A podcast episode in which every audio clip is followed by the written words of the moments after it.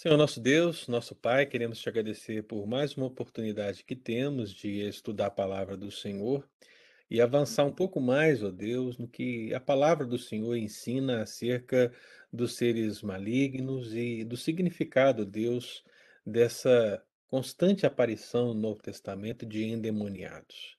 Que o Senhor possa abrir o nosso coração, a nossa mente, para que possamos entender, ó Pai, e acima de tudo, ó Deus, entender a autoridade que temos em Cristo Jesus sobre os seres malignos. Por isso, Deus, nos ensine e nos abençoe nessa manhã, em nome de Jesus. Amém. Amém. Muito bem, queridos, já estamos aí gravando a aula. Dessa vez não vamos perder nem um pouquinho. Eu vou pedir aos queridos irmãos para que nós possamos abrir o texto bíblico. E antes de nós acessarmos o texto bíblico, eu vou fazer algumas explicações, mas por hora, abra aí Mateus capítulo 8, versículo 16. Mateus capítulo 8, versículo 16. O Evangelho de Mateus, capítulo 8, versículo 16. Todo mundo achou aí? 18 e 16, deixa aberto nesse texto, que diz assim: Chegada a tarde, trouxeram-lhe muitos endemoniados, e ele, meramente com a palavra, expeliu os espíritos e curou todos os que estavam doentes. Então, mais uma vez, chegada a tarde, trouxeram-lhe muitos endemoniados, e ele meramente com a palavra expeliu os espíritos e curou todos os que estavam doentes. Então, meu querido, para que nós possamos dar prosseguimento ao nosso estudo, é, só a título de uma rápida introdução, para aqueles que vão assistir esse vídeo e não assistiram os anteriores, nós estamos falando sobre as ações dos anjos maus, dos anjos reprovados, dos demônios, daqueles que seguem após Satanás. Então, muitos nomes são atribuídos a esse exército do mal. Então, nosso foco aqui está sendo justamente esse exército que segue após Satanás. Assim como nós, quando estudamos Miguel e vemos em Miguel a sua liderança frente ao exército angelical, aquele exército eleito da qual Deus se utiliza para abençoar a sua igreja, preservar a sua igreja, cuidar da sua igreja, e nós aprendemos todos os princípios sobre essa realidade. A verdade é que também existe um bando, existe um exército maligno que segue após Satanás. Nós já averiguamos bastante acerca de Satanás. Nós, nós conseguimos aprofundar bem quando nós começamos a analisar os nomes atribuídos a Satanás e entender quem é Satanás no panorama bíblico em geral. Mas a, nesse, nesse tópico específico, que é a nossa quarta parte, a quarta grande parte do estudo sobre angelologia bíblica, nós estamos estudando agora, não ainda que falemos de Satanás, mas não especificamente de Satanás, como fizemos anteriormente, mas agora estamos falando daqueles que seguem após ele, aqueles que estão a serviço dele. Então, notadamente, quando nós formos analisar aqui os textos bíblicos, o meu foco sempre vai ser na ação desse exército, na ação daqueles que estão ao lado dele, atuando nessa, nesse, nessa oposição evidente ao reino de Deus. Então, meu querido, nós estamos analisando as ações dos anjos reprovados, e antes de nós analisarmos a fundo é, o poder dessas ações, o nível dessas ações, nós estamos analisando os termos que definem esses anjos reprovados, esse exército maligno que segue após Satanás e que a igreja precisa conhecer, ou seja, conhecer os seus adversários, conhecer os seus inimigos espirituais, para que ela possa agir corretamente em relação a eles. Então, dito isso, nós analisamos no domingo passado o primeiro termo, que é o termo demônio. Então, nós é, aprendemos não tudo, né, mas a, aprendemos o que é essencial acerca do significado do termo demônio e como a Bíblia aplica esse termo tanto no Antigo como no Novo Testamento. Então essa aula ela está disponível aí nos canais da igreja para que a gente possa acessar e assim continuar aprendendo. Agora hoje, irmãos, nós vamos avançar um pouco mais. Essas forças espirituais do mal, elas não são apenas designadas pela palavra demônio, mas existem muitas outras palavras ou expressões que designam essas forças espirituais. E a segunda palavra que nós vamos analisar é essa, justamente essa que você leu no texto inicial, que é o termo endemoninhado. Né? Esse é um termo que aparece na escritura, endemoniado, que está em relação com o termo que nós aprendemos domingo passado, que é o termo demônio. Então, nós já vimos demônio na perspectiva do Antigo e do Novo Testamento, mas eu queria que agora a gente entendesse o significado de endemoniado em relação ao demônio. O que que isso tem a ver para nós, né? E quando a gente lê a escritura, a gente percebe que a, a ideia de endemoniado, né? Essa palavra endemoniado já no português já vai ter uma conotação de demônio, ou seja, você sabe que ela tem a ver com demônio. Significa exatamente alguém, uma pessoa, um homem, uma mulher, seja quem for, que está possessa de um demônio.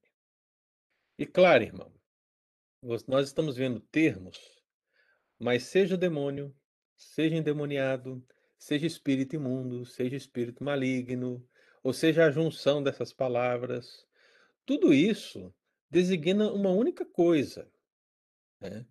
Não há não há como nós dizermos que demônio é uma coisa e e espíritos malignos são outras, e endemoniado é uma outra, porque essas coisas se referem em si às forças espirituais do mal atuando sobre a humanidade. Então qualquer qualquer ideia de querer aprofundar no sentido de de fazer uma distinção dessas questões, eu acho que é uma leviandade, não acho que isso deve ser o foco do estudo. Obviamente que quando nós temos a palavra endemoniado, que tem uma é uma palavra relacionada a demônio, não existe uma palavra no sentido de de espírito, por exemplo, ou seja ele imundo, seja ele maligno. A palavra endemoniada, é usada no contexto de espírito maligno, ela é usada no contexto de espírito imundo, ela é usada no contexto de demônio. Portanto, todas essas palavras são sinônimas entre si, no sentido de estarem é, dizendo para nós que um ser humano ele ficou possesso por um espírito, né? E eu quero que você entenda essa ideia de possessão, porque eu me lembro eu me lembro de um termo que é usado no sentido igual, mas não é o mesmo termo grego, mas só para você ter uma ideia. Quando Isabel ia dar à luz a João, a Bíblia diz que ela foi o quê? Possuída pelo Espírito Santo, né? Então ali a palavra possuída não é a mesma palavra que aparece em termos do do demônio ou dos espíritos imundos, não é a mesma coisa. A ideia ali é que ela foi cheia do Espírito Santo. É uma outra palavra. Mas a tradução ela vai pode nos dar o entendimento de que o Espírito Santo ele entrou e entrou de uma maneira como um demônio faria. Não, isso não é a verdade do texto. Então o possuída de Isabel não é o mesmo possuída no caso de demônios. Essa é uma situação que precisa ser relembrada. Então, quando nós pensamos em termos de endemoniado, nós estamos pensando acerca de uma ou de uma pessoa ou mais pessoas também, em termos de grupo, que estão é, tomadas, estão possessas de espíritos malignos.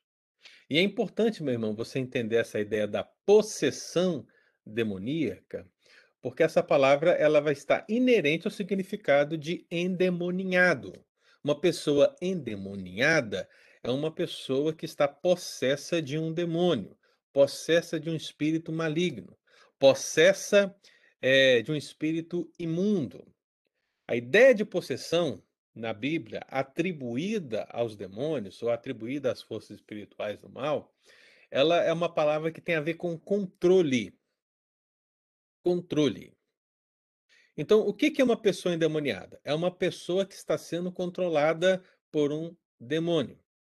É uma pessoa que está sendo controlada por um espírito imundo. É uma pessoa que está sendo controlada por um espírito maligno. Essas pessoas, quando você vai fazer um apanhado na escritura, você vai perceber que elas não tinham o controle absoluto da sua vida. E eu digo absoluto, porque uma pessoa endemoniada, ela pode ter momentos de lucidez, né? Ela pode ter isso. Mas o controle absoluto da sua vida está de acordo com a consciência daquele que está possuindo aquela pessoa. Então, meu querido, seja um único demônio, seja uma legião, seja o que for, a questão é que esse ser maligno está controlando aquela vida. Esse é o sentido de possessão. Esse é o sentido de endemoniado. Se você fizer um apanhado no termo possessão, você vai perceber que na palavra de Deus, e é interessante porque essa ideia de possessão, ela vai aparecer fortemente nos evangelhos, quase que exclusivamente nos evangelhos. Fora dos evangelhos, na verdade, ela vai aparecer só em Atos dos Apóstolos, né? Eh, se eu não me engano, em 2 casos. Então você percebe que isso está fortemente conectado com o ministério de Cristo. Tanto o conceito de endemoniado, como o conceito de possessão, eles estão fortemente desenvolvidos durante o ministério de Cristo. E é interessante a gente perceber essa realidade, porque a vinda de Cristo é justamente o quê? A chegada do reino de Deus. Né? E você percebe que quando Jesus ele está sendo questionado sobre a sua autoridade e até mesmo sendo é, ultrajado no sentido de dizerem que ele expulsava demônios pelo maioral daqueles demônios, ou seja, Beuzebu, o que ele diz?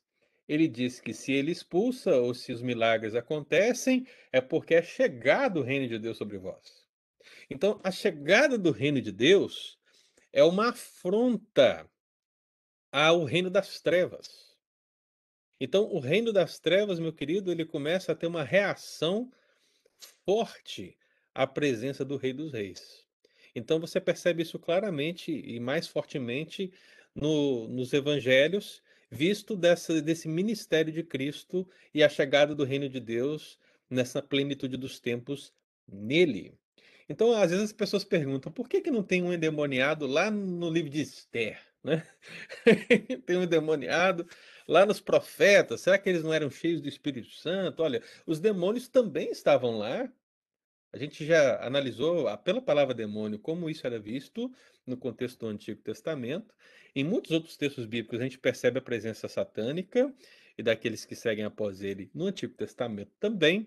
Mas é evidente, é, é interessante que com a presença de Cristo, o, o reino das trevas ele se agita de tal forma que a maioria das citações que envolvem essa ação maligna do exército maligno em relação a, a nós, a igreja, ao povo de Deus, está aí presente nos evangelhos e em Atos dos Apóstolos. Então, é uma observação interessante a fim de você perceber que a chegada do reino de Cristo realmente trouxe um impacto no reino das trevas. Né? E Cristo veio vencendo, desde a sua vitória no deserto para com o diabo e consequentemente, no dia a dia do seu ministério, agindo sobre os endemoniados, sobre os espíritos imundos, malignos, etc. Então, meu irmão, para que você, é, recapitulando, não esqueça, o que, que é um endemoniado? Um endemoniado é uma pessoa que está possessa de um ou mais demônios. Um ou mais demônios. Essa possessão essa ideia de possessão, de possuir, não é apenas uma questão no sentido de propriedade, ou seja, essa pessoa é minha. Eu posso dizer, por exemplo, olha, eu tenho um carro ali fora, esse carro é meu, né? Mas eu não estou dentro do carro agora. Eu estou fora dele.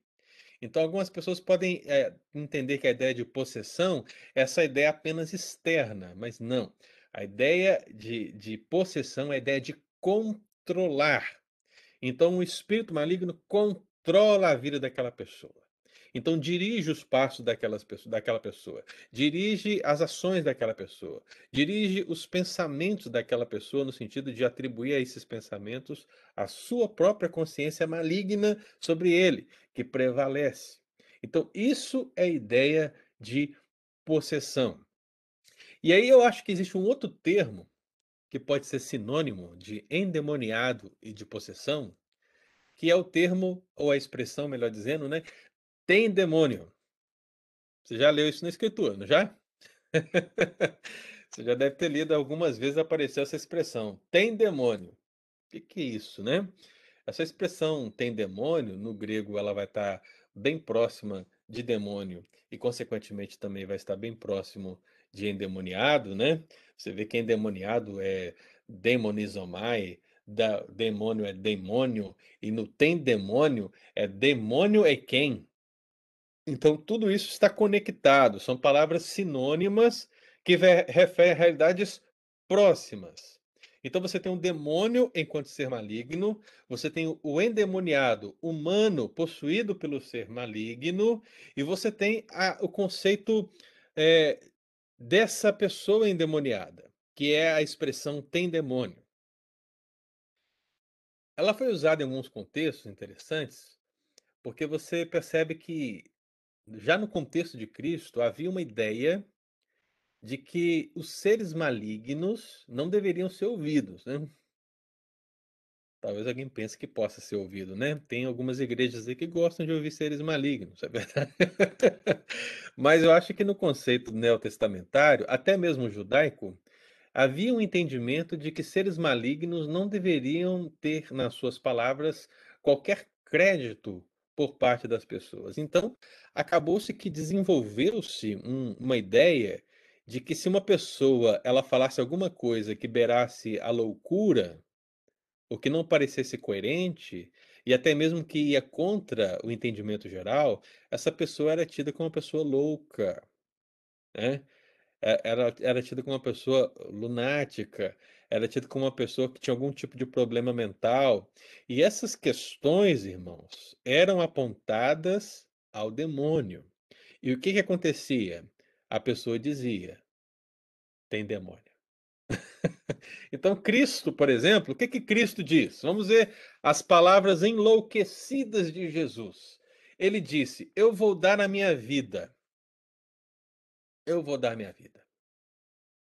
Aí as pessoas olharam para ele e disseram: Tem demônio. Você percebe?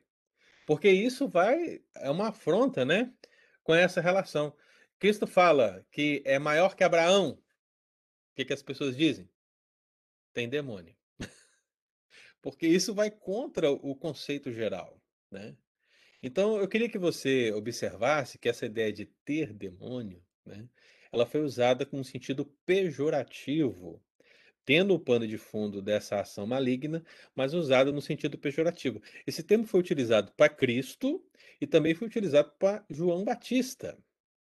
Né? Só para que você possa perceber essa realidade, vamos abrir Mateus 11, 18. Vamos ler aí para a gente entender o que, que é isso. Mateus 11, 18. Quem achar aí pode ler para mim? E vamos ver o que, que disseram sobre João Batista, né? Isso, pois veio João, que não come nem bebia, e dizem tem demônio. Aí. Ou seja, tá certo que Cristo está falando da questão do comer e beber, mas o, o contexto maior ainda tem a ver com a mensagem de João e a vida de João. E o que, que as pessoas disseram acerca dessa coisa terrível que foi João Batista? Tem demônio. Então usaram uma expressão pejorativa para aplicar a ele. Cristo também passou por isso. João capítulo 8. Vamos ler lá também, João 8. Nós vamos ler aqui o versículo 48, 49 e 52.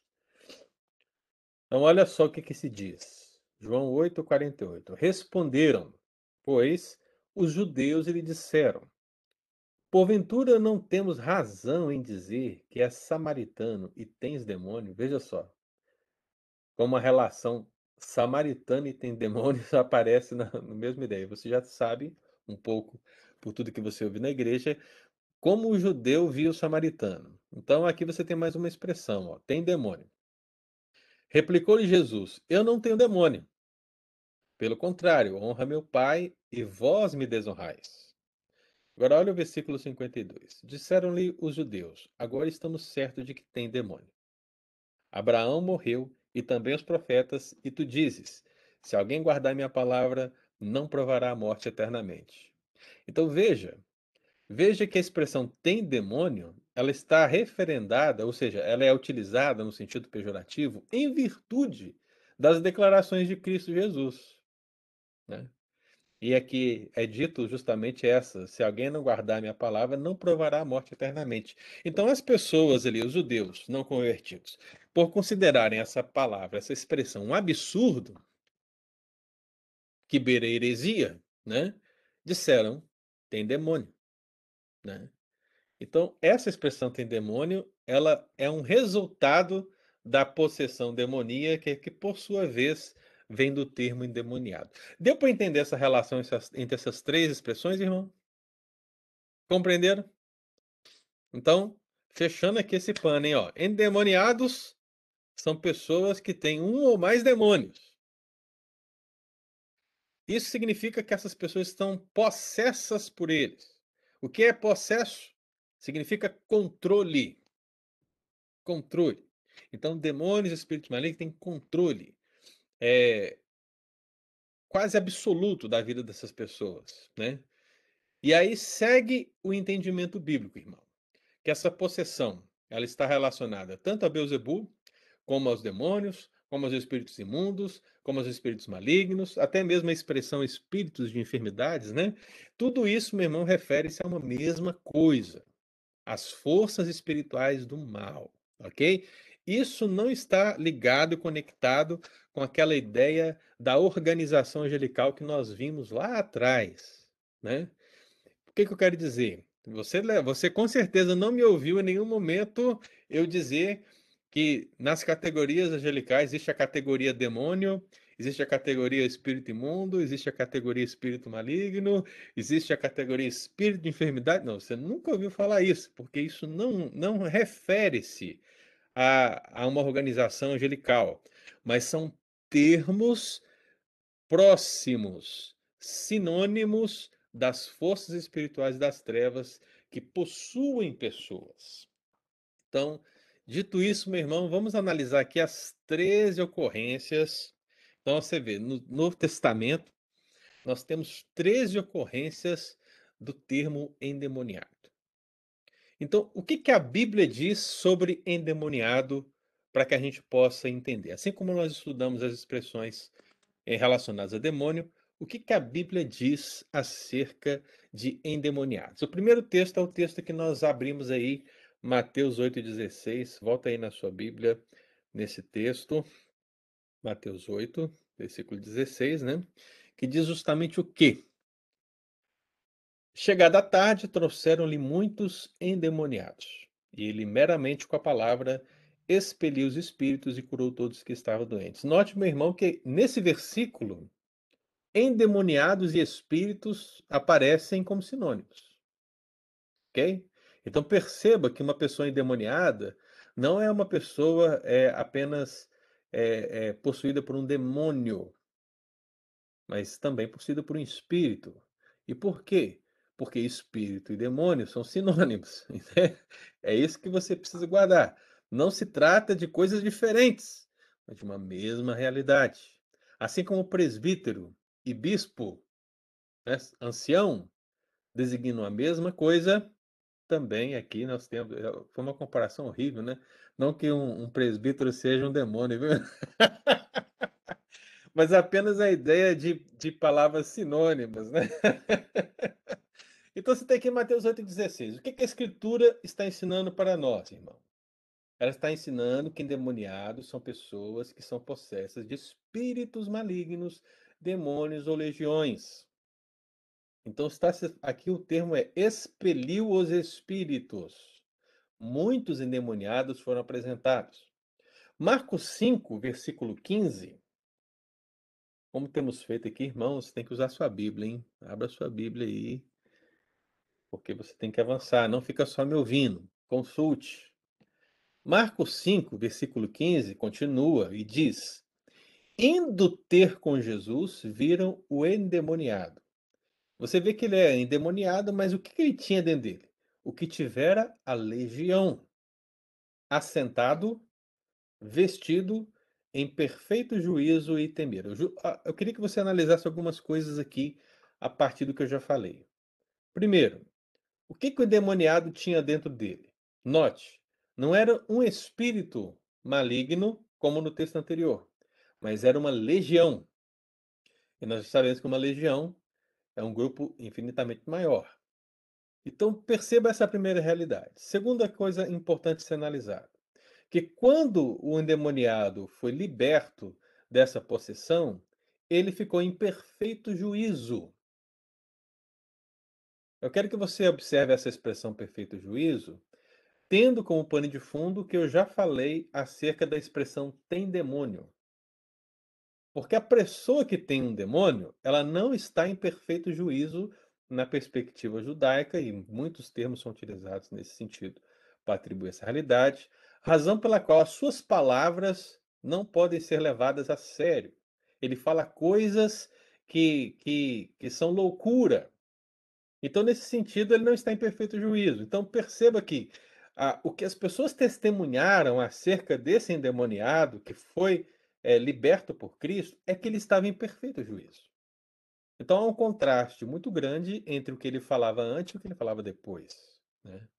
Então, entenda, irmão. Primeira coisa que você não pode é, deixar de entender na Escritura sobre o endemoniado, além das que eu já falei, agora analisando o texto bíblico diretamente, é que uma pessoa endemoniada é uma pessoa que, que tem um espírito maligno, um demônio ou uma legião, ou, e que Deus tenha misericórdia.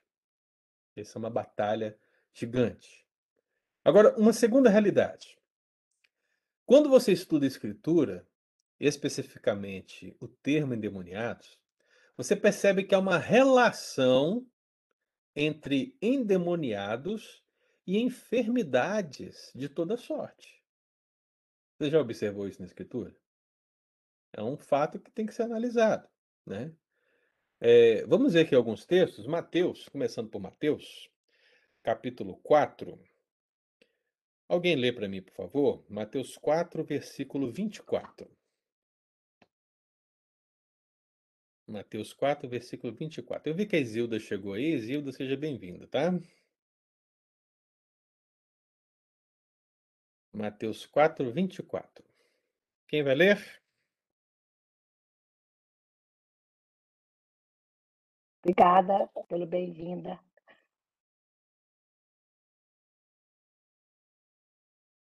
Acharam? Alguém lê para mim, por favor? Sua fama correu por toda a Síria. Trouxeram-lhe então todos os doentes, acometidos de várias enfermidades e tormentos, endemoniados, lunáticos e paralíticos, e ele os curou. Muito bem. Então, observe o seguinte: veja a relação que existe aqui. É, Trouxeram-lhe então todos os doentes. Então, você tem doentes, termo global. E aí, nesse termo global, fala acometidos de várias enfermidades. Ainda está no sentido global. Né? Que enfermidades eram essas? E diz aí também, tormentos. Aí há uma explicação no texto. Endemoniados, lunáticos e paralíticos. Então, meu querido, observe que existe uma relação entre enfermidade e endemoniado. Significa que uma pessoa endemoniada pode ficar acometida de uma enfermidade imposta pelo ser maligno. Isso pode acontecer. E claro, meu irmão, perceba o seguinte: Deus permitiu, de certa maneira, uma enfermidade sobre Jó. E Jó era um homem íntegro, né? Que ele se desviava do mal. Deus permitiu que seu corpo fosse tomado por aquelas chagas. Número 2. Deus permitiu o espinho na carne no apóstolo Paulo, o que, ao que parece, tratava-se de, também de uma enfermidade física. Agora imagine o seguinte: se nós que somos a igreja do Senhor podemos sofrer de algum tipo de enfermidade, de algum tipo de situação é, que vem dessa opressão maligna, imagine aquela pessoa que não tem o Espírito Santo de Deus. Que não tem uma proteção, vamos dizer assim. Que não tem um freio, que não tem um controle de Deus no sentido de preservá-la da dessas artimanhas satânicas. Agora imagine isso de uma perspectiva interna, porque o que acontece conosco quanto igreja é algo que vem de fora até nós. Nós somos cercados por Deus e Deus às vezes permite que o mal nos toque no sentido de sermos oprimidos. Isso acontece, é uma verdade. Agora, meu irmão, nós somos preservados por Deus. Somos preservados por Ele. Agora, imagine que uma pessoa que não tem essa proteção, não tem esse cuidado que, que acontece? Olha, se ela não tem uma proteção, se ela não tem um muro, isso aqui nos Estados Unidos é, é um pouco distinto, né? Mas no Brasil, se você não tem um muro, significa o quê, meu irmão? Significa que as pessoas vão entrar na sua casa. Elas vão entrar lá no quintal. Então você não pode deixar nada no quintal, porque elas vão roubar. Né? Vai aparecer alguém, vai roubar. E às vezes você tem muro e as pessoas entram e roubam do mesmo jeito. É, aqui nos Estados Unidos é tudo aberto e, e, ninguém rouba nada praticamente, né? Não que não tenha ladrão aqui, porque tem, mas é incrível como você anda na rua e você vê as coisas jogadas na frente da casa da pessoa, no lado, e as pessoas não vão roubar, né? Não, não é como no Brasil nesse caso. Então, uma pessoa que não tem o Espírito Santo de Deus, ela não tem essa proteção, ela não tem esse muro, ela não tem como, como impedir uma ação destrutiva do diabo sobre a vida dela. Então o diabo ele não apenas age externamente, mas ele entra na pessoa. Então acontece a possessão. Ele toma posse daquilo que ele diz ser dele e ele domina essa pessoa, trazendo acometimentos variados. E dentre esses, esses, essas situações variáveis, uma delas é a enfermidade. Não quer dizer que toda pessoa possessa tem uma enfermidade. Né? Também não é verdade dizer que todo enfermo é possesso. Entende, irmão? O que nós estamos dizendo é que é possível uma pessoa possessa ser é, é, atacada com enfermidades. É possível. E por que, que nós estamos afirmando isso? Porque a Bíblia diz que isso aconteceu. A Bíblia diz que isso é real. Então o texto está dizendo acerca de endemoniados, aí apa aparece a expressão lunáticos, né? Que é uma expressão que tem a ver com o aspecto de doenças mentais, né? De doenças mentais, que também estavam ligadas aos demônios, em certos sentidos, em alguns contextos, em outras vezes não. Mas você vê que o, o escritor sagrado ele também coloca paralíticos. Paralíticos aqui pode ser uma realidade conectada a demônio, como não pode ser. Não temos como não saber. Então, o que, que nós fazemos? Nós lemos outro texto, né? Então, o que, que a Bíblia diz, por exemplo, em Mateus 9, 32? Porque esse é só um início da, da nossa avaliação, né, irmão? A gente continua avaliando. Então, Mateus 9, 32 vai nos ajudar a complementar essa perspectiva. Quer dizer que todas essas enfermidades aí vieram do demônio? Se nós entendêssemos isso, a gente segue o contexto 9:32 e diz assim: ó, Ao retirarem-se eles, foi-lhe trazido um mudo endemoniado. Então você percebe que esse endemoniado especificamente, ele estava mudo. E essa mudez é uma consequência da possessão demoníaca que está sobre ele. Quer dizer que todo mudo tem demônio? Não, irmão. Acho que não. Quer dizer que demônios podem agir com mudez. É isso que você precisa entender. Não generalize tudo. O que a Bíblia está dizendo é da possibilidade, porque houveram casos nesse sentido. Mas não quer dizer que todo mundo está possesso de um espírito é, maligno. Né? E você percebe que quando o espírito ele é, ele é expulso, ou seja, é expelido o demônio, o mudo falou. Então, a, a relação entre enfermidade e, e possessão está clara no texto. Mais um texto, Mateus 12, 22, segue adiante. Eu estou seguindo a linha para facilitar a sua leitura aí. Né? Mateus 12, 22 que diz aí, ó, então lhe trouxeram um endemoniado. Esse ele tinha uma dupla enfermidade, né? Ele era cego e mudo. Cego e mudo. E Jesus o curou, passando o mudo a falar e a ver. Perceba, irmão, não, não existe uma regra para a possessão. No sentido de que todo, todo, toda pessoa endemoniada ela vai apresentar um determinado tipo de enfermidade. Note que os relatos bíblicos só vão revelando para nós que a ação diabólica, a ação dos demônios, dos espíritos malignos, ela é multifacetada. Ela pode ser apresentada de diversas formas e maneiras. E nessa relação com a enfermidade, a Bíblia a coloca de uma variada forma. Então você percebe mudo, você percebe surdo, você percebe lá o lunático, você percebe talvez o paralítico, mas diz mais. Marcos 1, 32. Marcos 1, 32. E aqui é interessante, né? Porque mais uma vez a gente fica na dúvida sobre o que o autor sagrado quis dizer, mas nesse caso aqui especificamente eu vou entender que são duas coisas distintas, porque ele diz assim: à tarde, ao cair do sol, trouxeram a Jesus todos os enfermos e endemoniados. Então, o, o, a palavra e que aparece aqui, para mim, ela significa o acréscimo à palavra anterior. Então, significa que trouxeram a Jesus todas as pessoas com problemas físicos e espirituais.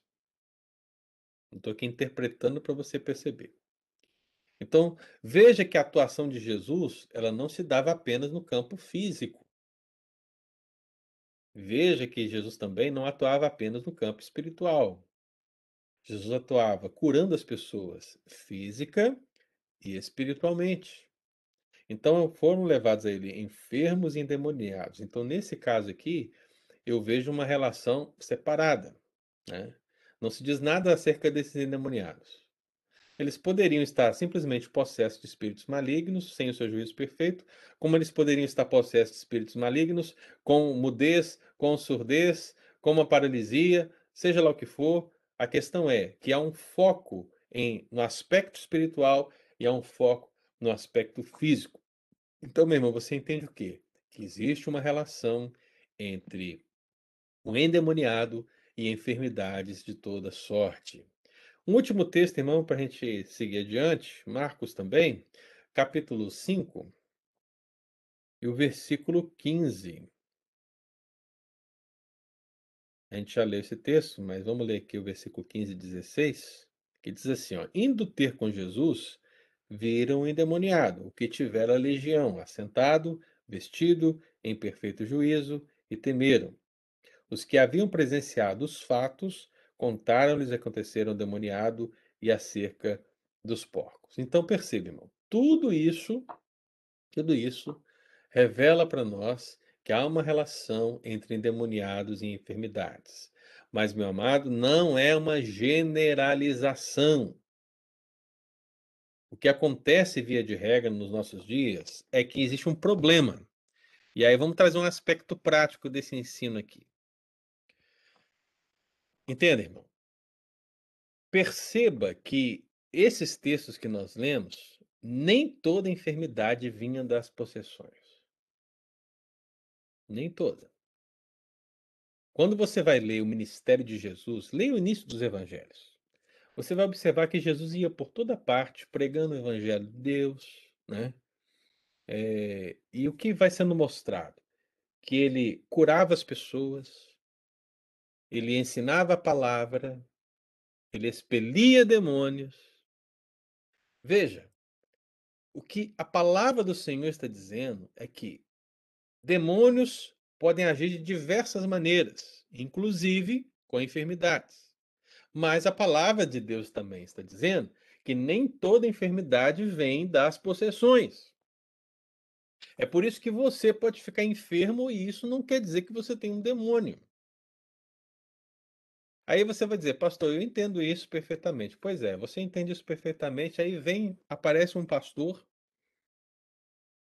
uma pastora, um líder, um missionário, seja lá o que for, e ele diz assim: há um espírito de adultério agindo sobre você. Aí ele chega e diz: há um espírito de de mentira atuando sobre você. Há um espírito, vou arrumar uma enfermidade mais nova. Um, ah, essa é boa. Há um espírito de depressão atuando sobre você. O que, que nós temos percebido, principalmente no contexto neopentecostal? Uma substituição da responsabilidade ou da realidade humana pela espiritual. A depressão é uma doença. Né? Eu creio que um demônio ele pode oprimir uma pessoa a ponto dela chegar à depressão. Né? Eu creio nisso, é possível. Mas não quer dizer que toda depressão vem do demônio. e o que, que acontece, meu irmão, no sentido prático das igrejas? Você chega numa igreja e a pessoa quer expulsar o demônio da depressão da sua vida. Poxa, será que esse é o seu caso? Eu fico pensando naquele crente fiel que pode estar sofrendo de depressão e alguém dizer para ele que isso é um demônio. Pô, será que é um demônio mesmo, cara? Analisa. As pessoas estão querendo jogar na conta do diabo quaisquer dificuldades que nós possamos ter enquanto servos de Deus. Então, se você não tem dinheiro, é o diabo, é o espírito da pobreza. Se você não tem saúde, é o diabo, é o espírito da enfermidade, né? Se você não tem sucesso, né? É o diabo, é o espírito do fracasso. Deus, é tudo, é tudo um espírito. Os espíritos ganharam nomes na nossa geração, irmão. Então, o que, que é preciso fazer no movimento de batalha espiritual moderno? Por isso que você não vê isso na igreja presbiteriana, você vê em outras igrejas, né? Então vamos imaginar que o Eudes, né? O Eudes, por exemplo, ele tem um espírito. Deixa eu ver, que espírito você poderia ter, né? Um espírito de, de. É difícil. Ele tem um espírito qualquer lá. O que, que, tem, o que, que o pastor dessa igreja vai fazer? Ele vai precisar identificar qual é o espírito que está atuando na vida do Eudes, né? Se é um espírito de mentira, se é um espírito de soberba, se é um espírito de, de prostituição, se é um espírito, sei lá o que for. Ele tem que de, descobrir. Pense em todos os pecados possíveis. Todos os pecados possíveis viraram espíritos, ok? Todos eles. Então ele tem que descobrir qual é o espírito, porque não é o Eudes o culpado pelo seu pecado. O Eudes tem culpa nenhuma. Quem tem culpa? É o espírito. Então, tem que ser retirado o espírito. Porque se for retirado o espírito, o Eudes está liberto. Ele nunca mais vai pecar nisso aí. Não é assim, irmão. Não é assim. Ainda que nós possamos entender a influência, a opressão de Satanás e dos seus demônios em muitos dos nossos pecados, o que nós temos que fazer, evidentemente, é reconhecer o nosso pecado e pedir perdão. E se existe alguma opressão maligna, a gente, a gente é, é, orar ao Senhor para que ela seja expulsa dali. Mas em si, o que é essencial na vida do cristão é reconhecer o seu pecado. Pecado. Porque um cristão que reconhece o seu pecado e, e verdadeiramente se arrepende, Satanás, meu irmão, pode oprimi-lo, mas jamais tirará dele a sua paz em relação a Deus. Jamais. Então, esse é o entendimento que nós precisamos ter nessa questão de endemoniados e enfermidades, porque no nosso dia a dia, o que a gente assiste por aí é algo totalmente diferente, onde os demônios estão recebendo nomes e a solução para a vida das pessoas é expulsar demônios que estão sobre elas. As pessoas são perfeitas, as pessoas são demais. As pessoas são top. O problema são os demônios. Ok, irmão? Então, tenha cuidado com essa teologia ou essa demonologia que não é bíblica. Não é bíblica. Não há como nós generalizarmos essa ideia de enfermidades conectadas à possessão demoníaca. Não tem como.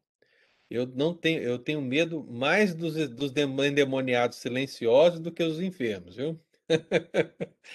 os endemoniados silenciosos, aqueles que atuam como o joio no meio do trigo, infiltrados, esses sim, mano, esses que tem que ser analisados mesmo, porque esses são os mais destrutivos para a igreja de Jesus, né? Quantas pessoas aí ficam preocupadas com com shows, né, pirotécnicos de expulsão de demônio e tal.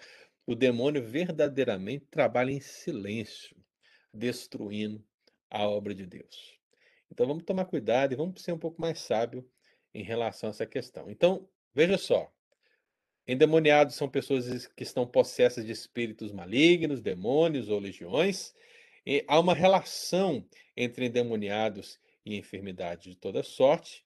E ao que parece também, é, o endemoniado é denunciado pelo seu modo de falar e de agir. Onde que está isso na palavra? Vamos abrir lá em João. João capítulo 10. Você está percebendo, né? Que está tudo nos evangelhos, né? Como eu disse. João 10, versículo 21. João 10, versículo 21. Na verdade, vamos ler aqui a partir do versículo 19. Se você lê tempo. Eu acho que se você tiver um pouquinho de conhecimento bíblico, você fala que Jesus, no capítulo 10, está dizendo o quê? Eu sou bom pastor. O bom pastor dá vida pelas ovelhas. O mercenário que não é pastor, aí começa a falar. Aí vem aquele versículo: ladrão veio para roubar, matar e destruir. Né? Uma referência, ao meu ver, aos aos falsos líderes da época, mas que, consequentemente, estavam fazendo também a vontade de Satanás. Então, para mim, estão conectadas as ideias. E aí, quando chega lá no versículo 19, olha o que diz: Por causa dessas palavras, rompeu nova dissensão entre os judeus. Muitos deles diziam: Ele tem demônio e enlouqueceu. Olha só como é que a, a expressão tem demônio e loucura estão conectadas. Né? Eu disse para os queridos: tem demônio é um termo pejorativo para relacionar as palavras que são ditas por alguém, no sentido de dizer, não as ouça, porque essa pessoa é louca. Então, estão dizendo que Jesus enlouqueceu. E estão dizendo, por que vocês estão ouvindo? Outros diziam, versículo 21, este modo de falar não é de endemoniado. Olha só que interessante. Então, aparecendo ali pessoas né, que viram que o, o que Cristo dizia, a maneira como ele dizia, não era própria de um endemoniado. E as ações de Cristo também, porque se diz: pode porventura um demônio abrir os olhos aos cegos? Estão falando daquilo que está acontecendo no contexto. Então, Cristo está fazendo o que está fazendo, não pelo poder de Beuzebu, mas está fazendo pela chegada do reino de Deus. O seu falar, a sua autoridade, não é como desses judeus, não é como da liderança judaica, não é uma coisa hipócrita, mas cheia de autoridade verdadeira.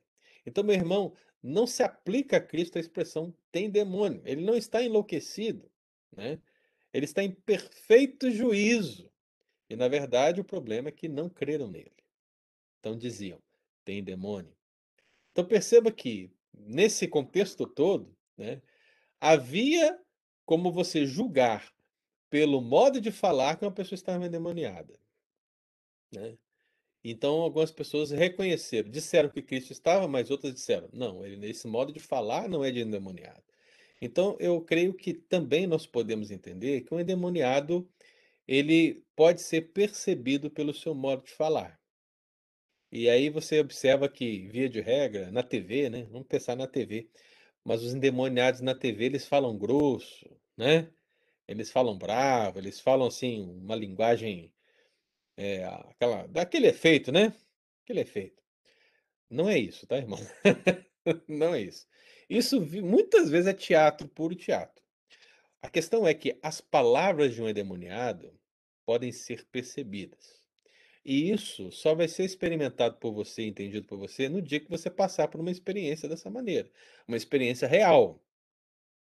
Quando você passar por uma experiência real de ter que expulsar um demônio de alguém, você vai perceber de fato que pelo modo de falar e de agir daquela pessoa, ela está verdadeiramente endemoniada. Isso não tem como explicar em termos técnicos. Às vezes até tem como falar, mas você só pode perceber quando verdadeiramente acontecer com você em termos experimentais. Aí você vai poder julgar essa situação de uma maneira melhor, né? Em um outro texto, Mateus capítulo 8, versículo 28. Mateus 8, versículo 28. E diz assim: Tendo ele chegado à outra margem, à terra dos Gadarenos, vieram-lhe ao encontro dois endemoniados, saindo dentre os sepulcros, e a tal ponto furiosos, que ninguém podia passar por aquele caminho. Qual é o modo de agir do endemoniado aqui? Ele vivia dentro dos sepulcros e a sua fúria era sem igual, de maneira que as pessoas não podiam passar por aquele caminho. Então veja, há um modus operandi, há um modo de agir, há uma situação que você analisa e você avalia essa pessoa está possessa de espírito maligno. Eu quero que, eu não sei, mas eu imagino que você está bem antenado. Recentemente no Brasil, nós temos é, visto lá uma perseguição a uma pessoa, é, uma criminosa, um criminoso, né?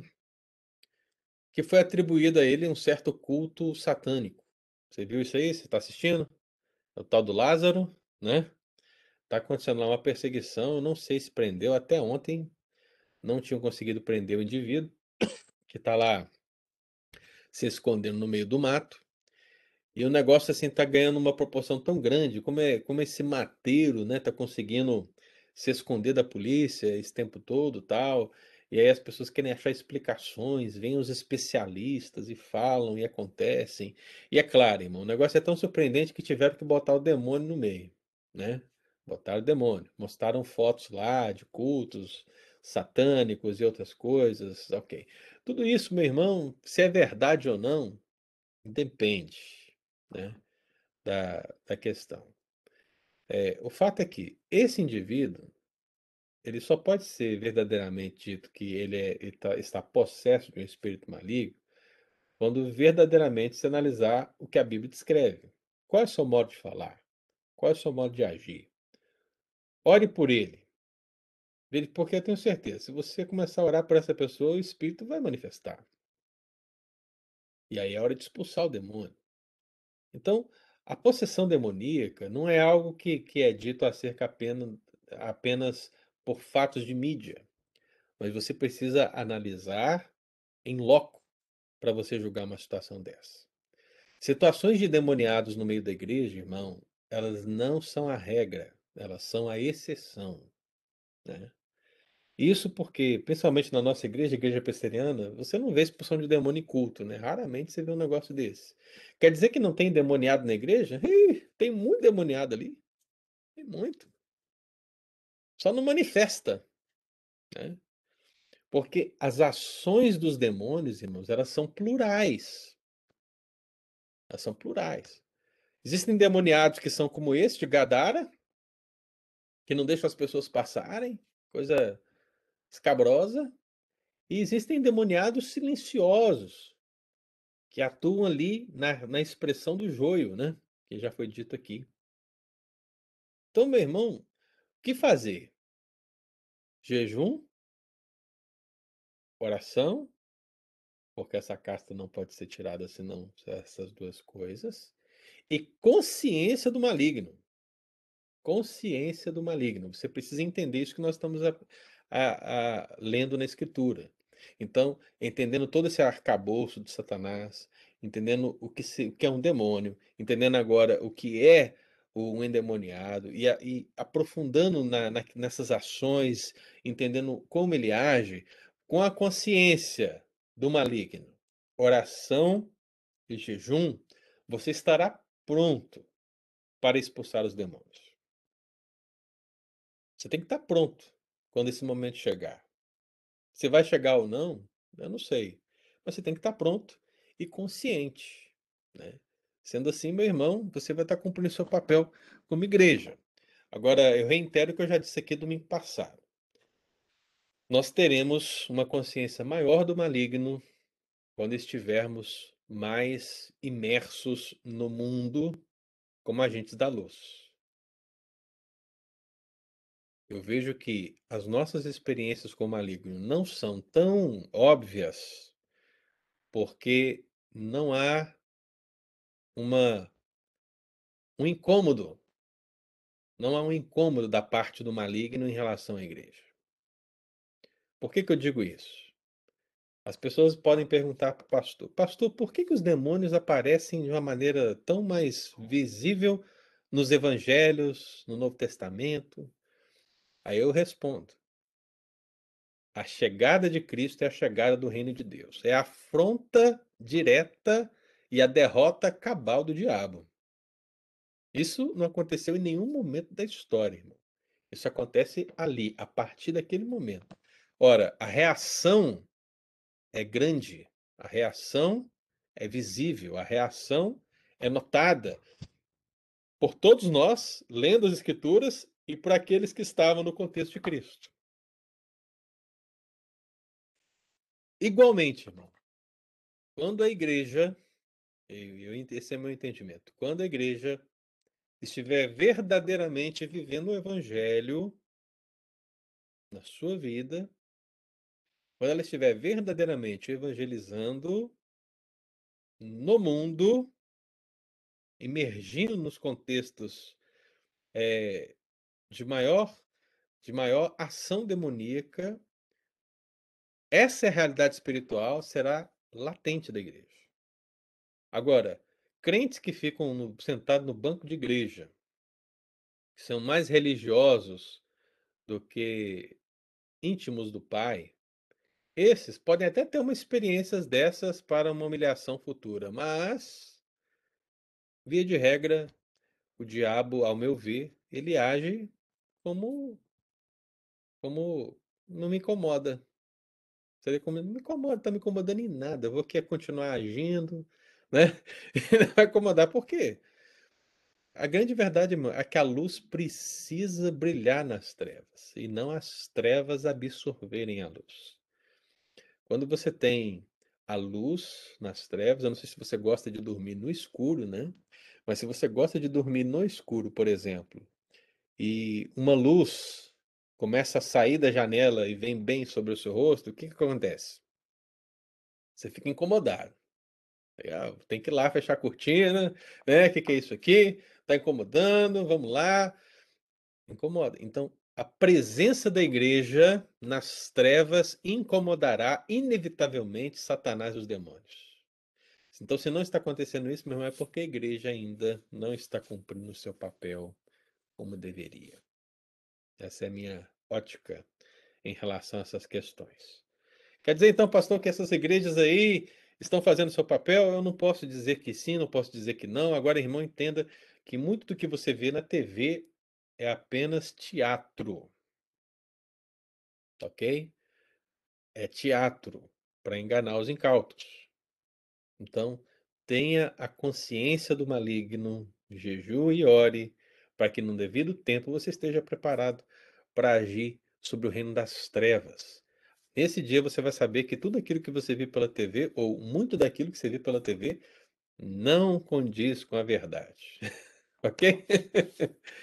então, meu irmão, eu queria ler dois textos aqui para nós fecharmos. Tendo o seguinte: é preciso acreditar nessa terrível realidade da possessão demoníaca. Endemoniados existem. Pessoas possessas por espíritos malignos existem não é algo exclusivo do Novo Testamento. Existem. Acredite nessa terrível realidade. Se nós fizermos assim, isso vai nos ajudar, vai nos ajudar a rejeitarmos os conceitos céticos que aparecem em muitos lugares, dizendo que não existe isso. Nós também saberemos é, perceber teatros, veremos as desordens mentais, ou talvez até mesmo explicações para o mal diante dessa realidade de uma maneira diferente. Mas a grande verdade é que tudo isso é real. É real. Continua nos nossos dias. Porque Satanás, ele está derrotado, é verdade. No plano de Deus ele está derrotado, mas Satanás ainda não foi lançado no lago de fogo e enxofre. Isso não aconteceu, irmão. Satanás não foi lançado no lago de fogo e enxofre, nem ele nem seus anjos. Satanás, ele mantém a sua atividade, mesmo cesseado por Jesus, mesmo acorrentado, ele mantém a sua atividade e antes de chegar ao final dos tempos, ele ganhará uma liberdade maior para agir com mais força. Então, se você já sente hoje, sentirá muito mais próximo do fim. Mas quando chegar o fim, meu irmão, aí sim, Satanás será lançado no lago de fogo e enxofre. Aí já não haverá mais possessão, endemoniados, demônios a, contra a igreja do Senhor, porque haverá apenas a plena vitória de Cristo Jesus sobre a igreja. Então, irmão, a realidade satânica ela precisa ser compreendida como ativa hoje. Isso acontece, isso é real. Então, para que a gente possa guardar duas expressões para o nosso coração, Atos 10. Atos 10, versículo 38. Que às vezes você pergunta assim, pastor, tá, mas e aí? Diante dessas questões relacionadas a endemoniados, a demônio, como é que eu posso aplicar isso na minha vida? Lembre-se, meu irmão, que aquilo que Cristo viveu é o que a igreja precisa viver. Então, como é resumido aqui no versículo 38, o ministério de Cristo. Diz assim: Como Deus ungiu a Jesus de Nazaré com Espírito Santo e com poder, o qual andou por toda parte fazendo bem e curando todos os oprimidos do diabo, porque Deus era com ele.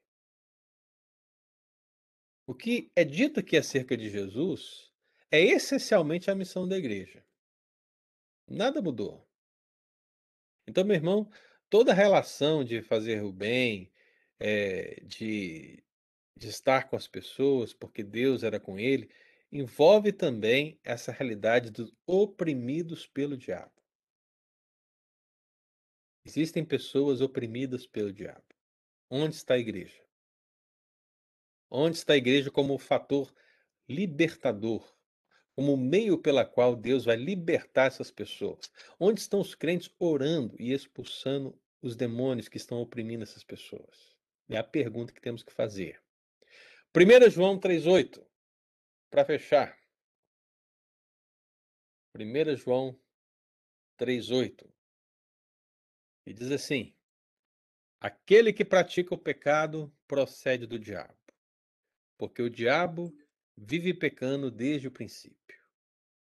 Mas para isto se manifestou o Filho de Deus, para destruir as obras do diabo. Então, meu irmão, Jesus, ele derrotou o diabo. E ele está em contínua destruição do reino das trevas, mas agora através da igreja. É a igreja que leva a sua luz, é a igreja que leva o evangelho, é a igreja que expulsa os demônios, é a igreja que avança. E como diz a palavra de Deus, as portas do inferno não prevalecerão contra o reino de Deus. Então avancemos, avancemos. Demônios, endemoniados, tenha consciência de que tudo isso, meu irmão, será uma vitória. Teremos a vitória sobre tudo isso em Cristo Jesus, porque Ele nos deu essa autoridade. O que, que eu preciso, pastor, para estar preparada para essa situação, para esse embate, ou para esse entendimento? jejum, oração e consciência do maligno.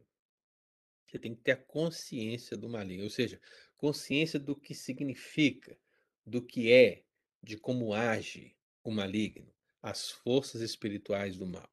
Então é isso que nós estamos propondo aqui, aula após aula. Então você já sabe acerca de demônios, você já sabe acerca de endemoniados. Amém, irmão? Deu para entender? Deu para caminhar aí bem hoje? Bem, Tem perguntas? Alguém tem alguma pergunta?